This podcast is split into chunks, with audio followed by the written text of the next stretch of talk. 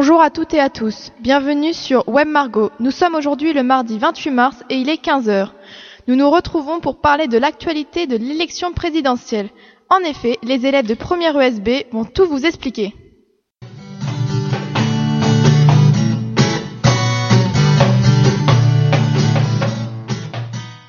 Pour commencer cette émission, Margot et Clémence nous ont concocté un petit quiz portant sur la présidentielle. Bonjour à tous, bonjour Clémence. Bonjour Margot, bonjour à tous et bienvenue sur Web Margot pour la chronique MEC qui répondra à toutes vos questions sur l'actualité de la présidentielle.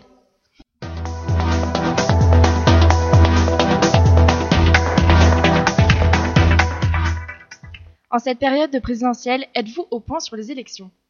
Oh non Margot, ce n'est pas un sujet acquis pour tout le monde et nous sommes là pour y remédier. Nous sommes en, pré- en présence d'élèves de première qui répondront à notre quiz sur la présidentielle. Les règles du jeu, du jeu sont simples. Deux équipes vont s'affronter. L'équipe bleue, composée d'Antoine et d'Héloïse, l'équipe jaune avec Grégoire et Glody. Il vous suffira de lever la main pour donner la réponse durant ce temps à partir de 5 secondes. C'est parti. Pourriez-vous citer les cinq candidats en tête dans les intentions de vote? Euh, euh, Mélenchon, Hamon, Macron, Fillon et Le Pen. Effectivement, on trouve en tête de course Marine Le Pen et Emmanuel Macron avec 27 et 25% d'intention de vote au premier tour selon un sondage du Figaro. À votre avis, à combien s'élève le financement des campagnes des candidats? 9 millions, 49 millions ou 89 millions? Héloïse. 49 millions. 49 millions selon une étude réalisée en 2012 par le député du Parti socialiste René Dosière. Chaque candidat a un quota de dépenses à respecter pour sa campagne personnelle. Si on dépasse les 5%, l'État rembourse une partie des, des frais de campagne. Quelle est la durée d'un mandat présidentiel? Deux ans, quatre ans ou cinq ans? Claudie? 5 ans. Effectivement, depuis 2002, la durée d'un mandat en France est de 5 ans, mais il était de 7 ans auparavant. 4 ans est la durée d'un mandat aux États-Unis. Selon vous, à combien s'élève le nombre d'électeurs inscrits sur les listes électorales en France? 10 millions, 47 millions ou 52 millions?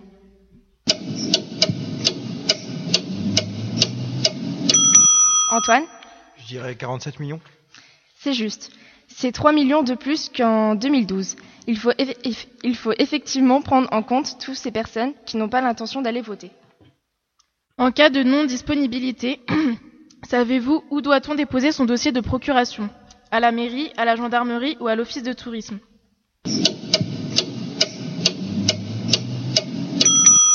Héloïse? À la gendarmerie Effectivement, on peut déposer son vote à la gendarmerie en cas d'absence. Cela permettra à un autre individu de confiance de voter à notre intention.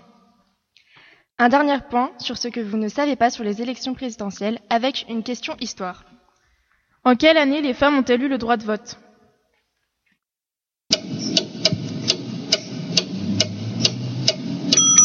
Glody En 1944 Eh oui, plus précisément le 21 avril 1944. C'est un peu tardif, mais elles l'ont eu. Les femmes, les hommes, eux, l'ont obtenu en 1848. Mais c'est déjà fini? Eh oui, et l'équipe gagnante est l'équipe des Bleus, c'est-à-dire d'Antoine et d'Héloïse, qui remporte ce quiz avec 4 points. On espère que cela vous aura apporté des connaissances sur cette élection présidentielle qui rythme l'actualité, Rendez-vous la semaine prochaine pour une nouvelle chronique de MSC. Qui vous fera vous endormir moins bête.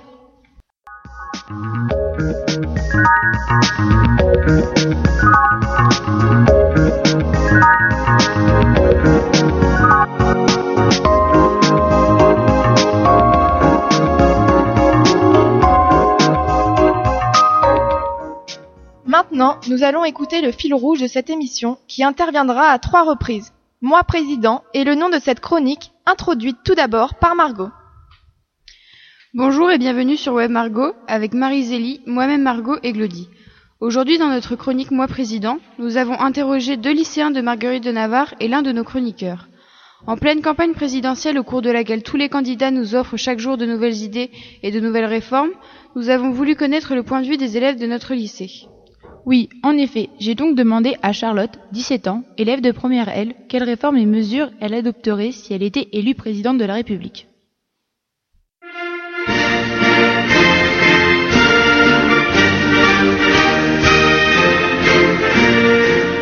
Bonjour Charlotte.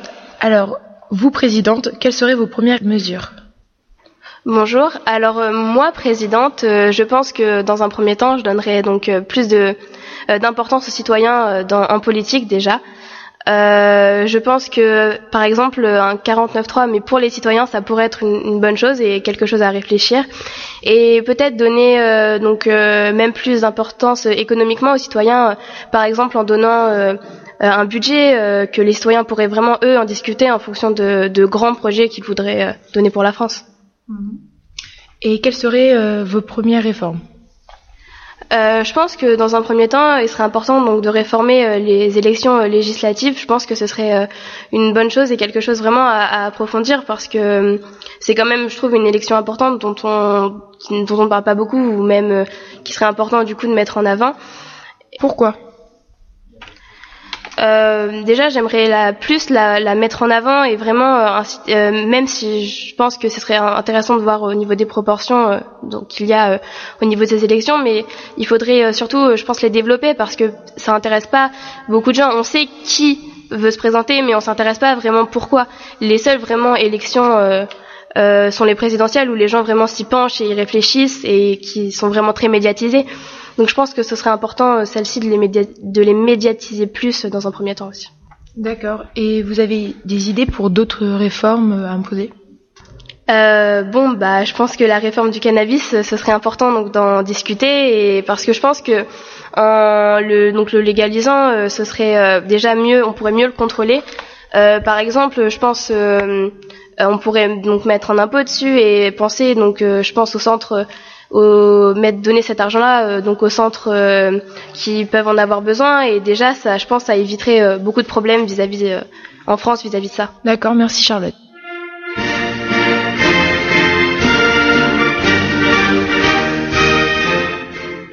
Merci Marie-Zélie. Nous nous retrouverons un peu plus tard pour un autre mois président. À présent, accueillons sur le plateau Héloïse, Alban et Julie. Ils vont nous parler de l'intérêt que portent ou non les jeunes à l'élection présidentielle 2017. Bonjour. Pour cela, nous avons décidé de questionner quelques élèves de Marguerite de Navarre pour connaître leurs opinions au sujet de l'élection présidentielle. Nous leur avons demandé s'ils se sentaient concernés par le vote et pourquoi. Écoutons-les. Bah oui, parce que ça nous concerne tous dans le fond, mais euh, après, euh, c'est vrai que moi ces derniers temps, j'ai pas trop regardé, donc euh, je vais avoir du mal à répondre, mais je pense que oui, on est tous concernés, surtout nous, parce que du coup, c'est notre avenir qui est un peu en jeu. Donc je pense qu'il faut quand même s'y intéresser pour trouver euh, les personnes qui vont peut-être euh, trouver les solutions pour nous. Oui, euh, évidemment, nous sommes, nous sommes concernés étant donné qu'il y a Marine Le Pen. Du coup, étant donné que nous n'avons pas encore la nationalité française, ça, on commence à avoir peur. Effectivement, ça nous fait peur. Étant donné que nous n'avons pas encore la nationalité française, bon, on doit attendre notre majorité pour l'avoir. Du coup, euh, toutes les deux, nous sommes en panique. nous avons peur de retourner à notre pays initial. Ah, Mais c'est vrai, étant donné que l'école là-bas n'est pas de bonne qualité par rapport à celle de France. Bah, comme j'ai que 16 ans, je me sens pas forcément concernée, parce que du coup, je peux pas aller voter. Mais euh, Bah, moi j'ai 18 ans et je trouve ça bah, important de s'intéresser à la politique parce que c'est mes premières élections et euh, pour moi c'est un des seuls pouvoirs qui a vraiment de l'influence que, qui, qui reste au peuple et voilà le, le vote ça reste un des, des moyens pour le peuple de mieux s'exprimer. Eh ben, moi j'ai que 17 ans, j'aurai 18 ans donc en fin d'année, mais je me sens quand même concernée euh, bah, par les élections, tout simplement pour savoir un peu euh, en quoi ça consiste. Je m'y suis beaucoup intéressée, enfin je me suis beaucoup intéressée du coup cette année, euh, savoir un peu qui se présentait, quels étaient leurs enjeux, et euh, je trouve ça quand même important, même si je vais pas voter encore cette année, de savoir qui va être au pouvoir et pourquoi cette personne-là et qu'est-ce qu'elle va faire. La vie des jeunes du lycée est assez partagée, même si, étonnamment, la plupart semblent se sentir concernés par l'élection. En effet, nous avons pu constater que la plupart des lycéens interrogés s'inquiètent de leur avenir. Oui, bien sûr. Ils déclarent falloir, entre guillemets, trouver la bonne personne. Et certains d'entre eux nous répondent aussi qu'il faut approfondir nos recherches sur le programme des candidats. D'ailleurs, un sondage réali- réalisé par l'IFOP le vendredi 17 mars révèle que 17% des jeunes disent s'abstenir car aucun des candidats ne défend ou représente leurs idées. De plus, les lycéens ayant le droit de vote ou non peuvent s'interroger sur l'élection présidentielle. Concernant les deux autres thèmes, toujours d'après le sondage de l'IFOP, 52% des jeunes interrogés rejettent l'instauration d'un revenu universel et 36% d'un service civique. Cette élection concerne également les plus jeunes. Effectivement, dans notre interview, une jeune lycéenne de 15 ans évoque sa crainte et celle de son amie. En effet, face au projet de la candidate du FN, Marine Le Pen, celle-ci pourrait être contrainte de retourner dans leur pays d'origine, puisqu'elle ne possède pas encore la nationalité française. Nous pouvons donc constater que les lycéens interrogés lors de notre micro-couloir se sentent particulièrement concernés par l'élection présidentielle. Mais les chiffres du sondage nous montrent que 48% des jeunes de 18 à 25 ans ne souhaitent pas voter au premier tour de la présidentielle.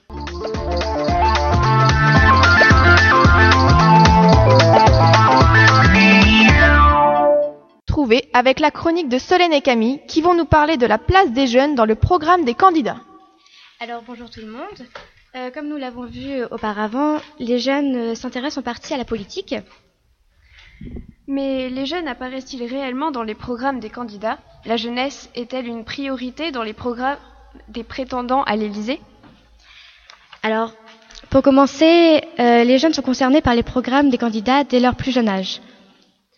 En effet, les candidats Marine Le Pen, François Fillon sont pour le port de l'uniforme dans les écoles à l'inverse de leurs adversaires Jean-Luc Mélenchon, Benoît Hamon et Emmanuel Macron. Marine Le Pen veut-elle, de son côté, mettre en place des collèges professionnels et revoir les rythmes scolaires? Jean-Luc Mélenchon, Benoît Hamon et Emmanuel Macron ont pour projet de recruter des enseignants, alors qu'à l'inverse, François Fillon souhaite supprimer 500 000 postes de fonctionnaires.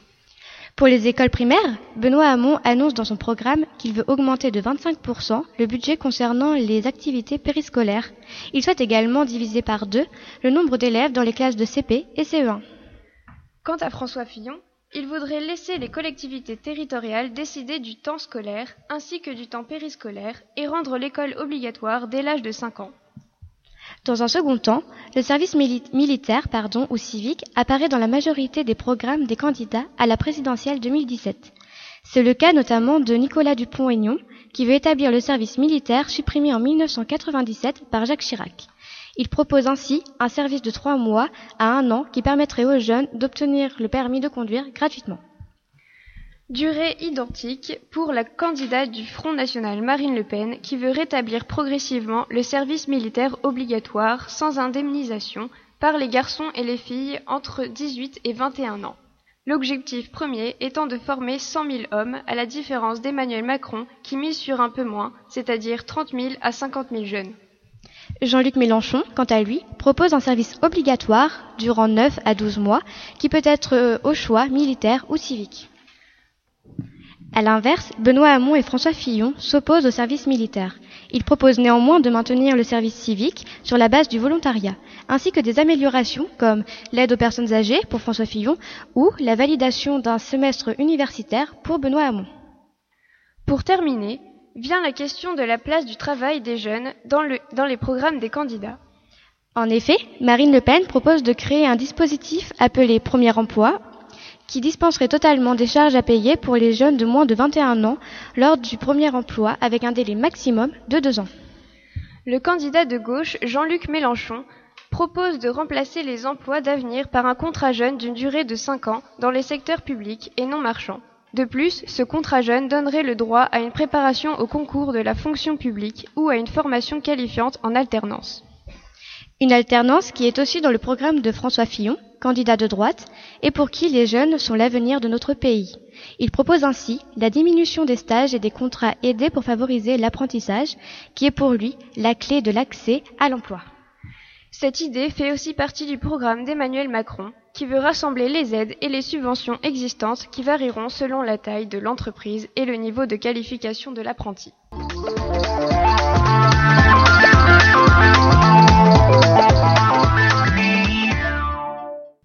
Nous accueillons maintenant Céline, Théa, Roukaya et Raphaël qui vont débattre d'un sujet controversé, le droit de vote à 16 ans.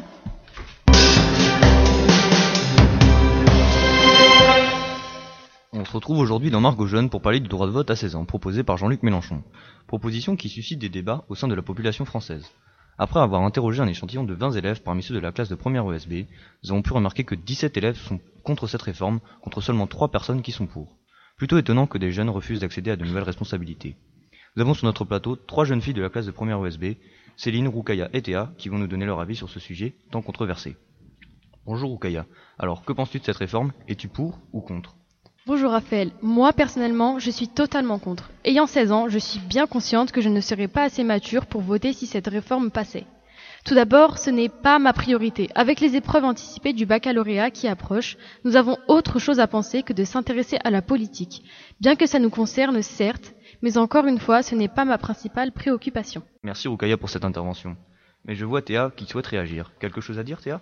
Oh oui, moi je ne suis pas du tout d'accord avec ce que vient de dire Rukaya. Justement, c'est qu'une question, ce n'est pas qu'une question de maturité. Qu'on vote à 16 ans ou à 18 ans, il n'y a pas de grande différence. Soit on est mature à 16 ans, soit beaucoup plus tard. Mais ce n'est pas deux ans qui vont changer quelque chose. Très bien, c'est votre opinion. On va maintenant demander à Céline ce qu'elle en pense. Céline, c'est à vous. Je rejoins l'avis de Rukaya. À 16 ans, on est, on est préoccupé par autre chose que par les élections.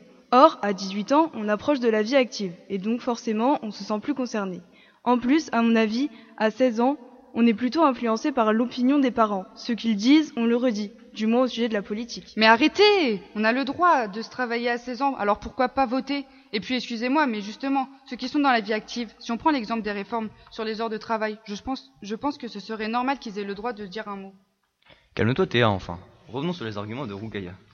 Ce que Théa dit est vrai, seulement ce n'est pas la majorité de la population. La plupart des jeunes de 16 ans font leurs études. Par conséquent, il y a forcément des incompré- une incompréhension des programmes toujours due au fait que l'on ne s'y intéresse pas. Mais alors si je comprends Théa, pour toi, c'est la société qui évolue Par exemple, avant le droit de vote était à 21 ans, maintenant à 18. Alors pourquoi pas à 16 C'est bien cela? Oui, tout à fait, Raphaël. Si la société accorde plus de responsabilités aux jeunes, ils pourront plus rapidement prendre en main leur vie future et donc forcément mieux forger leur opinion personnelle rapidement puisqu'ils seront directement touchés par ces élections. Merci Théa. Est-ce que l'une d'entre vous sait au moins ce qui propose cette réforme? Oui, c'est Jean-Luc Mélenchon. Et d'ailleurs, d'après les autres candidats, il propose cela dans son propre intérêt, car autrement, il ne parle jamais des jeunes dans son programme. Pour lui, les jeunes voudraient être, voteraient plus pour la gauche, donc pour lui. Hum, il est futé ce Mélenchon. Mais comme quoi Céline, vous vous y intéressez à la politique? Oui, entre autres. Mais ce n'est pas pour cela que je serai en capacité de voter. J'ai entendu parler de quelques programmes, mais pas suffisamment pour donner mon opinion sur tel ou tel candidat. Très bien. Autre chose à ajouter? Oui Théa? Puisque la majorité des personnes sont contre cette réforme, à ce que je vois, eh bien ils n'ont qu'à mettre en place le droit de vote à 16 ans pour les élections locales, si nous ne sommes pas assez matures pour les élections présidentielles. C'est une idée envisageable. Et c'est ici que je clôt ce débat sur le droit de vote à 16 ans. Merci à tous de nous avoir écoutés. Au revoir et à bientôt sur Margot Jeune. C'est une dédicace à tous ceux qui sont motivés. Motivés.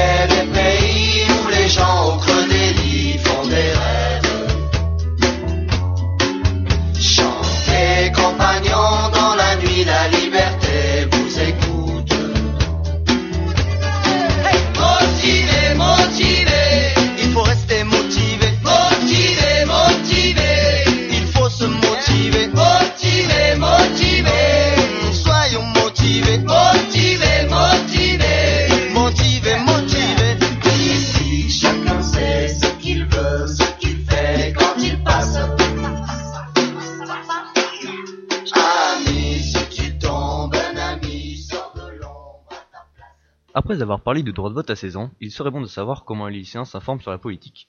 C'est ce que vont nous expliquer Arsène et Martin. Bonjour à toutes et à tous. Bienvenue sur Web Margot. Aujourd'hui, nous allons parler d'un sujet d'actualité en compagnie de Martin. Bien bonjour tout le monde. Alors oui, effectivement, mon cher Arsène, aujourd'hui nous allons parler politique concernant la façon dont les jeunes s'informent sur les élections présidentielles. Nous avons réalisé un sondage sur ce thème ce matin même. Auprès des élèves du lycée Marguerite de Navarre, il y a eu environ 50 réponses. Les questions sont les suivantes. Comment vous informez-vous sur les élections présidentielles? Quel est le média que vous utilisez le plus souvent pour vous informer? Faites-vous confiance aux médias que vous utilisez et pourquoi? Pour interpréter les résultats, 86% des élèves interrogés s'informent avec euh, la télévision, tandis que la radio, les journaux papier et les journaux électroniques regroupent seulement 45% des réponses. Pour finir avec les résultats, environ 70% des élèves utilisent les réseaux sociaux tels que Twitter ou Facebook pour s'informer sur les élections présidentielles. Grâce à la deuxième question, nous pouvons voir que la plupart des jeunes utilisent particulièrement les réseaux sociaux et la télévision pour s'informer sur ce sujet.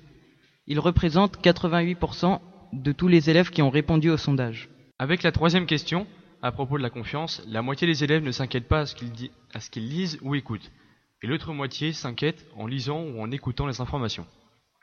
Les élèves qui n'ont pas confiance ont des raisons. Certains parlent de fake news, des informations qui ne sont pas vraies ou pas dévoilées, et d'autres parlent d'absence de sources, surtout à propos des articles sur les réseaux sociaux. Les élèves qui ont confiance pensent que les informations sont vérifiées ou présentées par les journalistes professionnels, et que les- tous les médias proposent la même information. Pour finir, les jeunes se servent plus des informations venant de médias perçus comme modernes que d'anciens médias. Par exemple, ils utilisent plus les réseaux sociaux que les journaux papier, car cela, correspond plus à leur pratique quotidienne.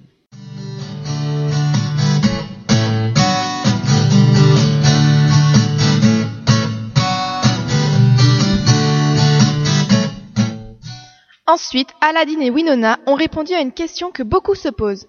Pour qui les jeunes votent-ils? Bonjour, nous sommes des, également des élèves du lycée Marguerite de Navarre, euh, donc Aladine Sagir et Winona Kanebena. Et nous sommes ici pour vous présenter les élections présidentielles. Deux choix se posent pour les jeunes, comme pour les autres électeurs. Voter ou pas Et pour qui? Dans les deux cas, le vote des jeunes diffère du reste de l'électorat. Concernant le premier choix, les causes de l'abstention sont très diverses. Effectivement, les jeunes de 18 à 25 à 25 ans sont en majorité déçus des candidatures à l'élection présidentielle. D'après un sondage effectué par Anna Sej, on observe que les jeunes éprouvant une déception vis-à-vis des programmes des candidats sont 40% à vouloir s'abstenir, ce qui est considérable. Ensuite, nous pouvons voir que 30% des jeunes consultés éprouvent un manque d'intérêt pour la politique. En effet, nous avons interrogé un élève de BTS du lycée Marguerite de Navarre qui ne souhaite pas voter par manque d'intérêt pour la politique, et également parce qu'il ne se sent pas concerné dans les programmes des candidats. Nous remarquons que le cas de cet élève n'est pas unique car beaucoup de jeunes ne s'inscrivent même pas sur les listes électorales de leur commune. Comme par exemple le cas d'un autre élève de BTS qui ne s'est pas inscrit par manque d'envie, un autre n'a pas pu le faire car il n'est pas français. Pour la deuxième question, on distingue deux types de votes de jeunes. Les primo 20 ans, donc ceux qui votent pour la première fois, puis les jeunes adultes ayant déjà participé aux élections des années précédentes. D'après un sondage du CEVIPOF, on observe que parmi les primo-votants se trouve une importante partie qui vote Marine Le Pen pour des raisons économiques. Juste derrière se trouve Emmanuel Macron, puis Jean-Luc Mélenchon. Dans notre lycée, sur quatre élèves en BTS, trois souhaitent voter pour Mélenchon contre seulement un pour Macron.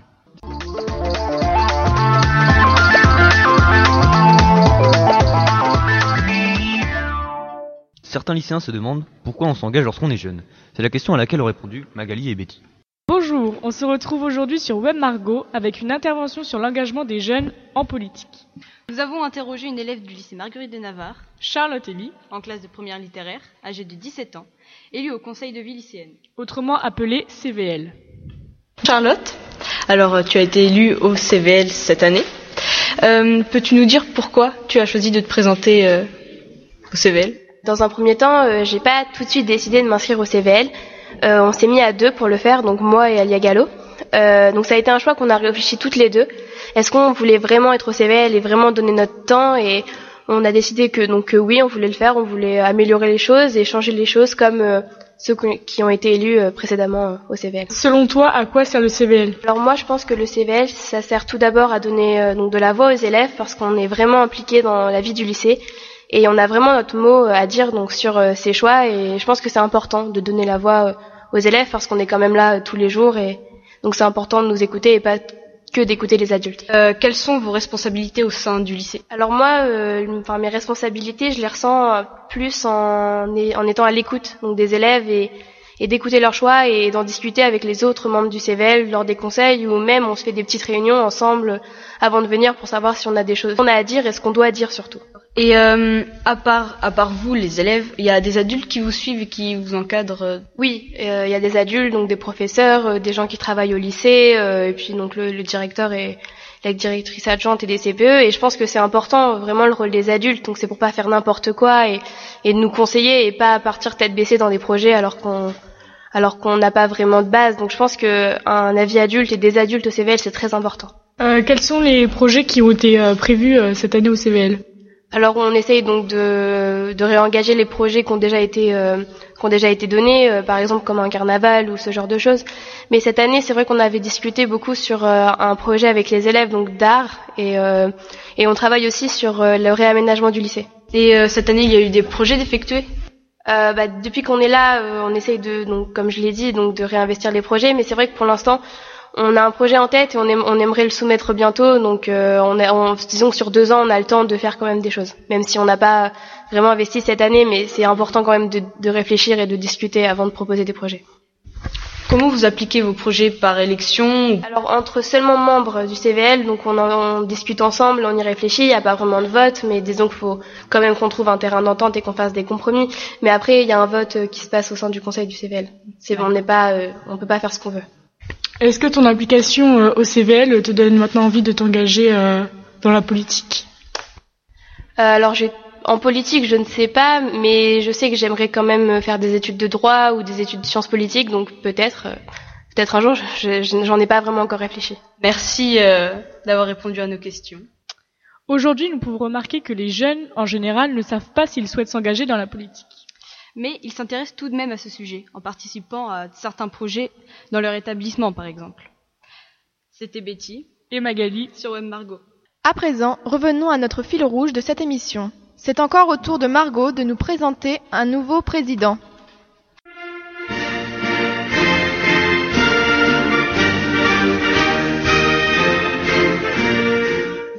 Euh, bonjour. Euh, vous, en tant que président, euh, quelle serait votre première mesure? Euh, alors une mesure qui me concerne cette année, par exemple, ça serait de donner la possibilité de voter euh, dans l'année où on obtient nos 18 ans. C'est-à-dire que moi, par exemple, je suis un peu frustré cette année, c'est-à-dire que j'ai 18 ans euh, à peine un mois après les élections présidentielles, alors que j'aurais bien aimé pouvoir donner mon avis, euh, au moins pour cette année. euh, Quelles seraient vos, vos premières euh, réformes? Euh, alors réformer probablement la justice que je trouve euh, lente et aussi qui manque de moyens. Alors je sais pas vraiment comment penser le financement, mais euh, augmenter le, le nombre de personnels juridiques afin qu'une justice soit, que la justice soit plus rapide et plus efficace. Et euh, je pense à ça aussi augmenter le personnel dans les hôpitaux par exemple, dans la fonction publique. Vous pouvez donner un exemple? Euh, alors pour la justice, euh, augmenter le, nombre d'audiences qui peuvent se tenir par jour parce que ça peut être parfois très long. Euh, peut-être avec plus de plus de salles et donc plus de personnel, ce qui permettrait de traiter plus de dossiers.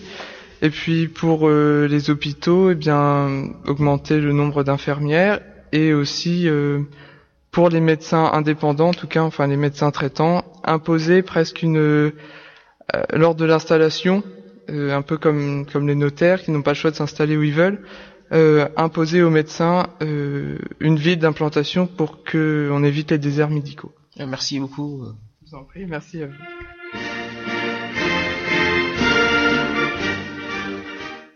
Merci Glody. Nous nous retrouverons un peu plus tard pour la suite de notre chronique.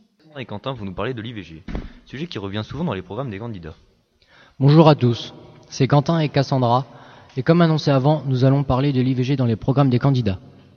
Tout d'abord, nous allons revenir sur l'histoire du droit à l'avortement, puis sur le rôle de Simone Veil. Je dis avec toute ma conviction, l'avortement doit rester l'exception, l'ultime recours pour des situations sans issue. Parmi ceux qui combattent aujourd'hui une éventuelle modification de la loi répressive, combien sont-ils ceux qui se sont préoccupés d'aider ces femmes dans leur détresse? Combien sont-ils ceux qui, au-delà de ce qu'ils jugent comme une faute, ont su manifester aux jeunes mères célibataires la compréhension et l'appui moral dont elles avaient un si grand besoin. Jusqu'en 1975, l'avortement était interdit en France, mais depuis cette époque, la situation a beaucoup évolué. En 1975, Simone Veil fait adopter la loi qui dépénalise l'avortement. Bien que cette loi soit extrêmement contestée, elle sera cependant, vo- cependant votée pour une durée provisoire de 5 ans. Elle sera reconduite le 31 décembre 1979. Pour ce qui est de l'IVG dans les programmes, quatre opinions ont retenu notre attention. La première est celle de François Fillon. Donc vous n'êtes pas favorable à une société qui interdirait l'avortement? Bien sûr que non. Comme il l'a expliqué, il ne changera rien à la loi, mais de son point de vue personnel, il n'est pas pour, car sa religion chrétienne n'accepte pas l'avortement. La deuxième opinion est celle de Jean-Luc Mélenchon. Euh, chacun considère, enfin je crois que beaucoup de gens considèrent, que le droit de disposer de soi et de son corps est un droit fondamental. Ce candidat est pour le droit à l'avortement. Il exprime clairement que la femme est libre de faire des choix par rapport à son corps. La troisième opinion est celle d'Emmanuel Macron. Lorsqu'il a fallu le courage de Simone Veil, de Jacques Chirac et de Valéry Giscard d'Estaing pour porter ce projet, pour porter cette réforme de l'IVG. Comme Jean-Luc Mélenchon, Emmanuel Macron est complètement favorable au droit à l'IVG et soutient le courage de Simone Veil, Jacques Chirac et Valéry Giscard d'Estaing. Le quatrième concerne Marine Le Pen. Je ne me suis pas caché derrière mon petit doigt, je ne suis pas pour remettre en cause l'avortement. La présidente du Front National n'est pas contre, mais elle dit dans certaines interviews que certaines femmes utilisent l'avortement comme moyen de contraception. Pour finir, nous pensons que le droit à l'avortement doit être défendu. De nombreuses femmes ne peuvent pas garder leur enfant que ce soit pour leur jeune âge ou lorsque l'enfant n'est pas désiré. Toutes les femmes ont le droit de choisir ce qu'elles font de leur corps, mais surtout de ne pas se voir imposer des choix qu'elles auraient à subir toute leur vie.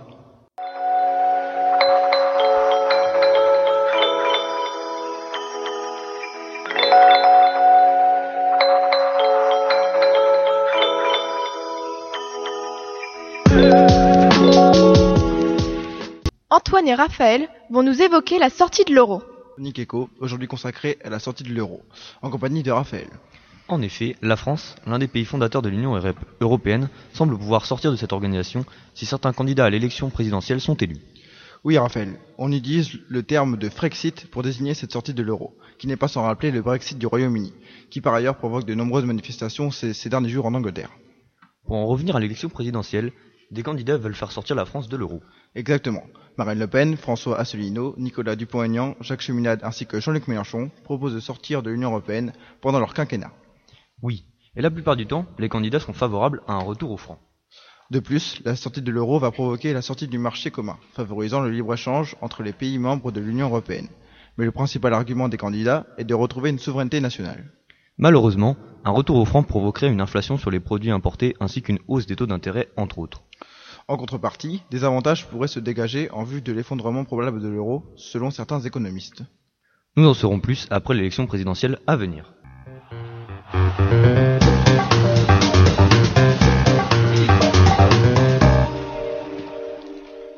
Et Grégoire est en colère aujourd'hui, et ce qu'il révolte, c'est la place de la moralité dans cette campagne. Oui, en effet, bonjour à toutes et à tous. Euh, les valeurs de la démocratie. Ils n'ont que ça à la bouche, les responsables politiques qui marchent dessus. Ils disent connaître les valeurs de cette République, pourtant ils sont contents quand ils peuvent en tirer un profit, d'une façon plus ou moins exemplaire. Prenons par exemple le candidat pour la présidentielle. Vous savez, celui qui aurait embauché sa femme sans lui demander de véritables résultats. Il répète haut et fort que les valeurs qui sont la base de cette République font notre force. Mais dans cette affaire, où est passée l'égalité de traitement entre les employés? Où est passé notre argent? Il semblerait en effet qu'être payé à ne rien faire soit un privilège qui n'est pas destiné à des gens comme vous et moi, au bas de l'échelle du pouvoir. Nos amis du canard enchaîné nous en apprennent beaucoup sur les privilèges que s'accordent certaines élites politiques. En parallèle, la présidente du Front National s'octroie le droit de refuser la convocation des juges, estimant qu'elle n'a pas d'obligation à répondre de ses actes devant la justice. L'Express d'hier affiche qu'elle se dit victime d'une persécution. Avec son slogan Au nom du peuple, elle s'assure le soutien de ses électeurs dans cette affaire, allant même jusqu'à accuser les magistrats d'inventer des lois lors de son meeting à Nantes dimanche dernier.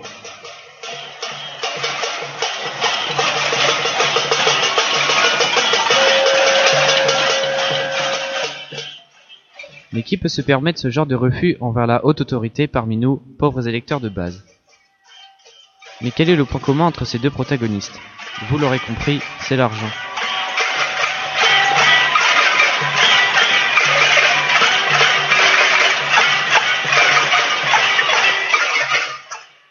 En effet, M. Fillon est accusé d'avoir fait rémunérer sa femme sans qu'elle ne fournisse aucun travail, et Mme Le Pen d'arroser copieusement les permanents de son parti en la qualité d'eurodéputée. Alors là, lorsque l'on sait cela, comment gober leurs histoires de moralité ou ne pas vomir quand ils disent vouloir défendre nos valeurs? Ce qui est rassurant, c'est qu'une petite minorité des deux camps déserte le champ de bataille, jugeant leurs leaders respectifs peu aptes à représenter notre nation aux quatre coins du monde. Personnellement, tous les soirs, j'aime penser qu'on ne tombera pas plus bas dans la médiocrité vicieuse et perverse qui semble, bientôt affiltrer la vie politique. Quel naïf je fais. La décadence va bientôt atteindre les abysses. Pour sauver la face, tous les coups sont permis. Enfin, c'est ce que pense sans doute François Fillon. Aux dernières nouvelles, il veut faire appel à une commission de moralité. Jamais aucun homme politique n'avait été aussi proche de la victoire, un mois des élections, mais aussi près de motre la poussière. Autrement dit, il est aux abois. Il faut dire aussi qu'il est pris de peur. Je fais bien sûr référence à son changement précipité de train lundi matin pour échapper à un groupe de plusieurs opposants.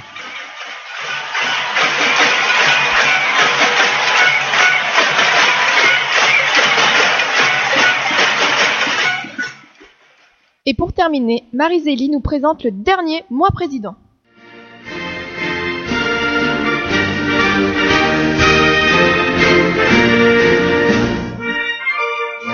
Alors maintenant, nous allons présenter le point de vue de l'un de nos chroniqueurs. Glody, toi président, que ferais-tu? Bonjour. Alors moi, en tant que président, l'éducation sera un de mes axes majeurs. Par exemple, j'imposerai le port de l'uniforme de la maternelle au collège. Pourquoi cela? Je pense que de la maternelle, de la maternelle au collège, euh, les inégalités sont plus importantes. D'accord. Quelles sont les autres euh, réformes que tu voudrais imposer? Pour ce qui est du lycée, le bac sera réformé.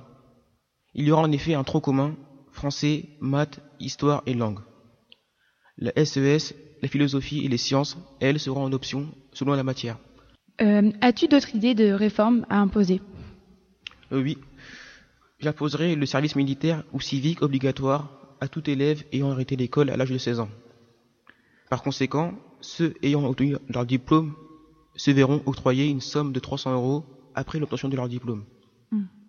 Merci Glody, c'était le dernier mois président de notre chronique. Au revoir et à bientôt.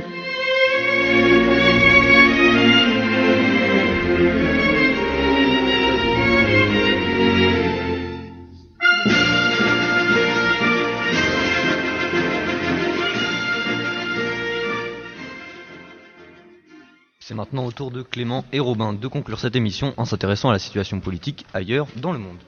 Bonjour à toutes et à tous. Nous allons dès à présent quitter l'Hexagone afin de nous intéresser aux différents événements politiques qui touchent les pays qui nous entourent. Aujourd'hui, nous nous intéressons aux quatre démocraties.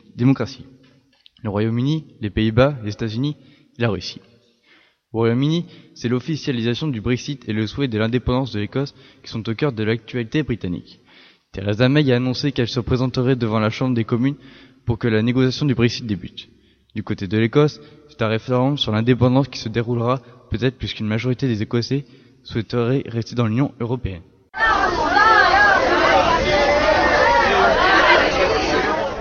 Le samedi 25 mars, plusieurs milliers de manifestants se sont rassemblés à Londres contre le Brexit.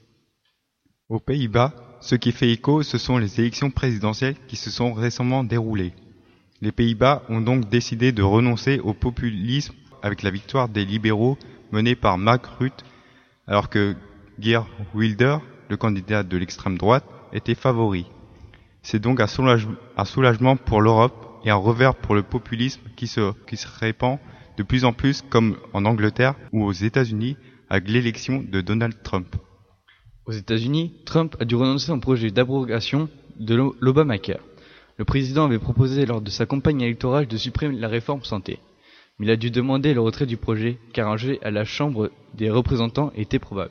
Ce qui ressort particulièrement de l'actualité russe, c'est la condamnation d'Alexei Navli. En effet, l'opposant au président russe s'est fait arrêter une quinzaine de jours et a dû payer une amende pour l'organisation d'une manifestation contre la corruption qui avait réuni une dizaine de milliers de personnes. Pour résumer, on peut observer que, dans le monde, une montée du populisme s'effectue. Les opinions publiques ont de plus en plus tendance à se refermer sur elles-mêmes. Concernant l'extrême droite, elle gagne de plus en plus de popularité, mais elle ne reste pas encore majoritaire comme le montrent les élections des, des présidentielles aux Pays-Bas. pour le moment. Merci à toutes et à tous pour vos diverses interventions et un grand merci à tous nos auditeurs d'avoir suivi l'émission de Web Margot. Bonne journée à tous.